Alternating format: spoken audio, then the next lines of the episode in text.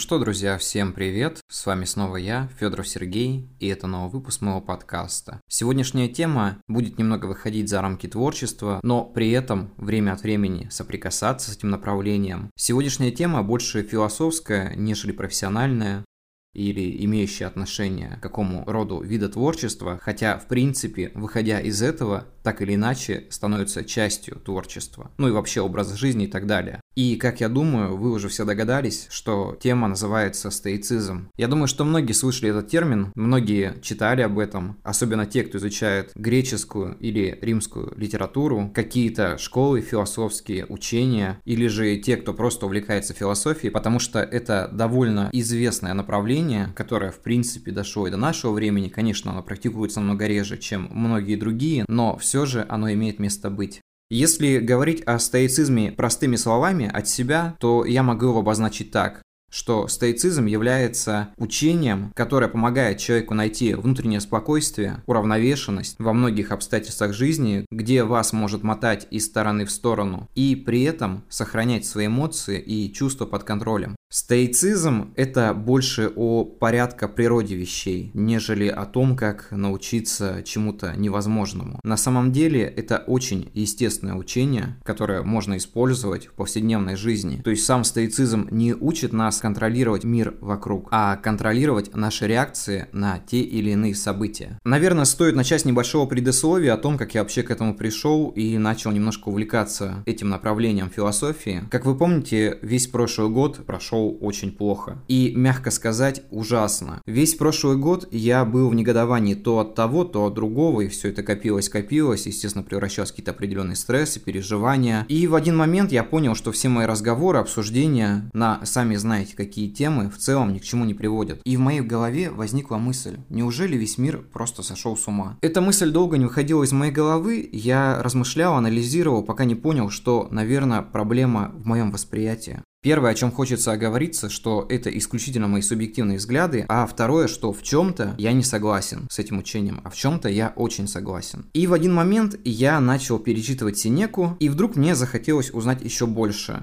И я начал просто гуглить литературу по стоицизму, потому что Синека придерживался определенно этих взглядов не во всем своем творчестве, но частично он это где-то выражал. И я помню, что как-то у меня было такое грустное, тоскливое настроение, я вышел на прогулку, и мои ноги привели меня к книжному книжному магазину. Да, это нормальное явление, у меня такое случается, где-то на автомате я просто уже иду и покупаю себе какую-то книгу. И вот, стоя возле художественной литературы, я вдруг понял, что уйду отсюда именно с книгой по философии. И перейдя в другой отдел, я вдруг открыл черновик, где я записываю книги, которые я хочу приобрести, или примерно, что является частью той или иной литературы по своему направлению. И тут я увидел книгу Марка Аврелия «Наедине с собой». И с первых страниц понял, что многие его суждения совпадают с тем, как я вижу этот мир.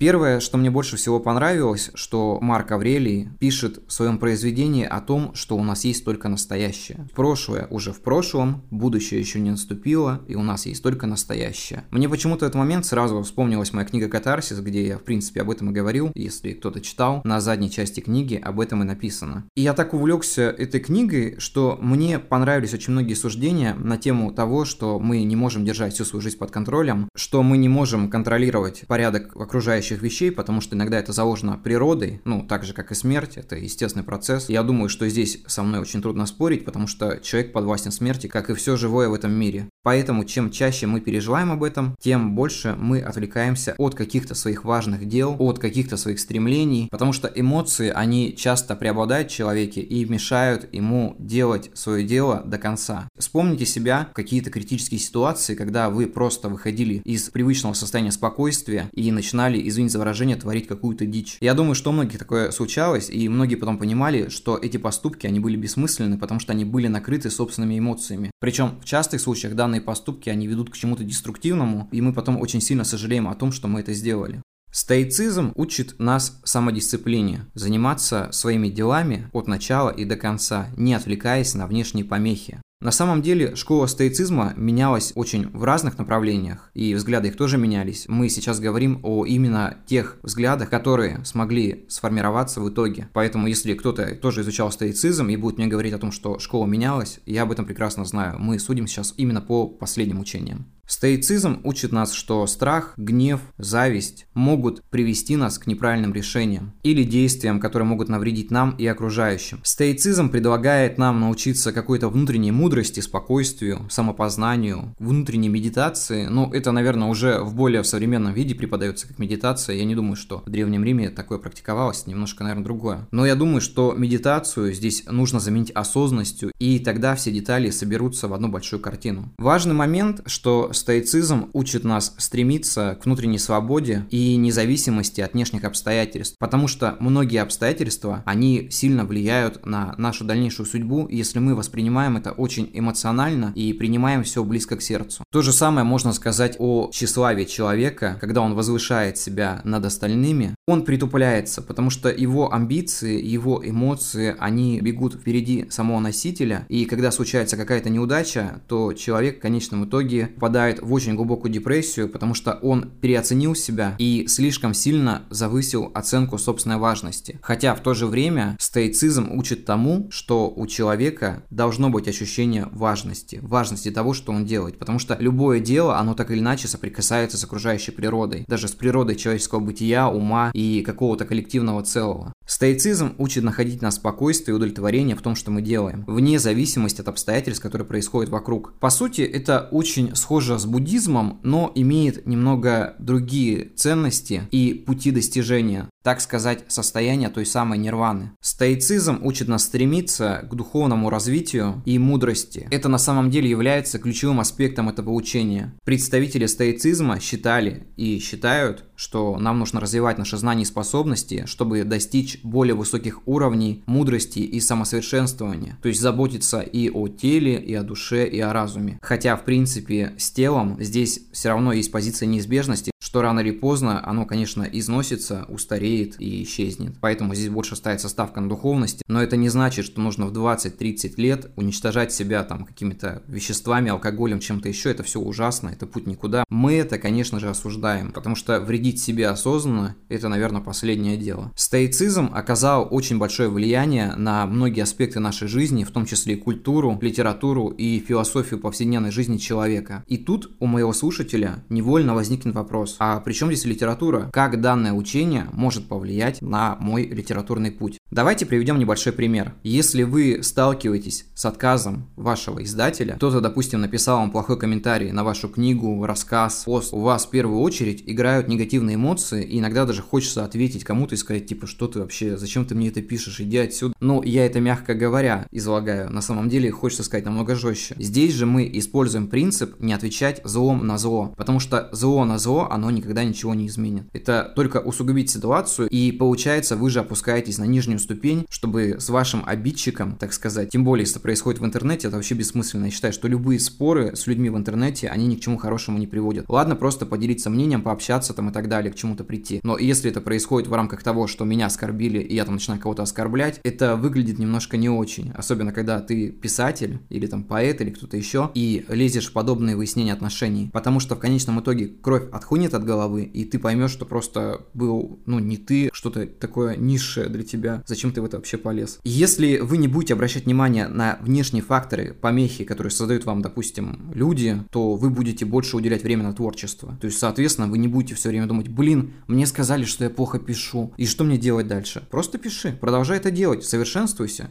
Не слушай тех, кто бесконечно тебе пишет какой-то хейт. Это ни к чему не приводит. Также подобный контроль над эмоциями помогает найти точку концентрации, чтобы продолжать писать книгу, не обращая внимания на те же внешние помехи. Я думаю, что это же можно добавить в литературных героев, добавить в них немного стоицизма, чтобы они боролись с теми или иными ситуациями немного нестандартными методами, потому что со стороны посмотреть многие скажут, так не работает. А работает в этом мире абсолютно все. Просто это нужно использовать, практиковать и уметь это делать. Потому что все дело в нашем восприятии. Чем больше мы стараемся напрягать себя какими-то эмоциями, тем более негативными, позитивные это еще хорошо, но не нужно все время зацикливаться на них. То есть не случается, вы порадовались, и нужно дальше что-то делать. У меня этот принцип работает, наверное, всю жизнь. Когда выходит моя книга, я позволяю себе один день порадоваться, что я молодец, но на следующий я уже начинаю делать что-то дальше. Ну, либо немножко отдохнуть, но при этом я понимаю, что я скоро продолжу заниматься и ни в коем случае не буду просто почивать на лаврах. Потому что почивать на лаврах в этой жизни, наверное, ну, не совсем получится. Нужно просто трудиться и работать над собой, чтобы, уходя из этого мира, быть спокойным последний час.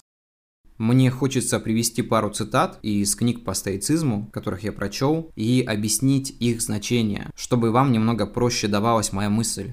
Позвольте мне немного прочесть, я думаю, что вы все поймете. Сегодня мне удалось избежать тревожного состояния. Или лучше сказать, сегодня отказался от тревоги, потому что вовне ее не было, а только внутри, в моем восприятии. Эта цитата принадлежит Марку Аврелию, как раз таки из той книги «Наедине с собой», и смысл здесь довольно прост. Если вы не написали сзади ничего и корите себя за это, то проблема не в пустом листе, который вы не можете заполнить. Проблема же лежит в вашем восприятии. Чем больше мы создаем внутри себя стресса от того, что мы не можем что-то сделать, тем сильнее мы ломаем себя изнутри. Тем сильнее мы погружаемся в какие-то негативные эмоции. И проблема лежит в глубине нас. Внешние факторы, они могут так или иначе влиять, но ты можешь изменить свое восприятие, ты можешь поменять свои взгляды. Тебе не обязательно корить себя за то, что ты не сделал. Ты можешь себе сказать, да, сегодня этого не сделал, но завтра я это обязательно сделаю. У человеческого характера есть такое свойство, мы все время ищем виноватых. Ищем виноватых везде, но при этом не хотим заглянуть в себя и почему мы позволили произойти той или иной проблеме. Нам почему-то всегда проще найти какого-то невидимого, видимого врага, скинуть все на него, возненавидеть, но при этом мы почему-то не можем взять ответственность за свою жизнь в свои же руки. И когда мы это сделаем, наша жизнь станет намного проще. Мне кажется, что человеку нужно чаще заглядывать в себя и находить те или иные причины вашего недовольства и при этом прорабатывать их и избавляться. В конечном итоге это приведет вас к тому, что вы будете меньше переживать. Меньше стресса, больше вероятности, что вы сохраните свои нервные клетки. Также Марк Аврелий приводил еще одну умную мысль, которая действительно влияет на нашу жизнь.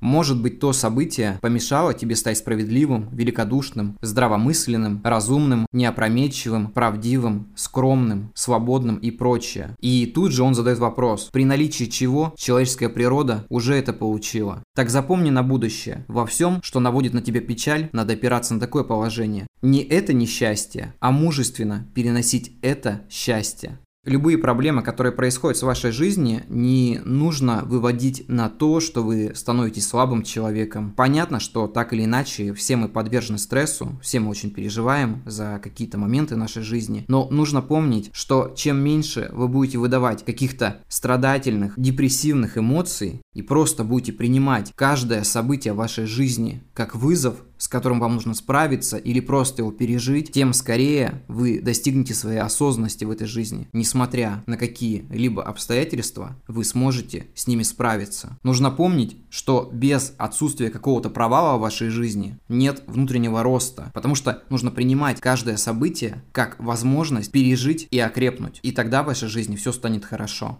Также нужно уметь размышлять и анализировать любое событие в вашей голове и понимать причину и его следствие. Мы об этом говорили уже в выпуске про критическое мышление, и здесь это тоже можно практиковать. Самое важное – это сохранять внутреннее достоинство, не погружаясь в это бездонное море пороков нашей жизни. И тогда мы действительно сохраним ту первоначальную эмоциональность и ощущение мира и природы в гармонии. В заключение этого подкаста мне хочется сказать, что стоицизм – это одновременно и инструмент, и образ жизни, который может помочь нам понять, что такое мораль, и что такое эмпатия, и вообще, что такое жизнь. Стоицизм учит нас управлять эмоциями, преодолевать трудности и, конечно же, развивать наш внутренний стержень и характер. И, конечно же, из этого в конечном итоге рождается мудрость.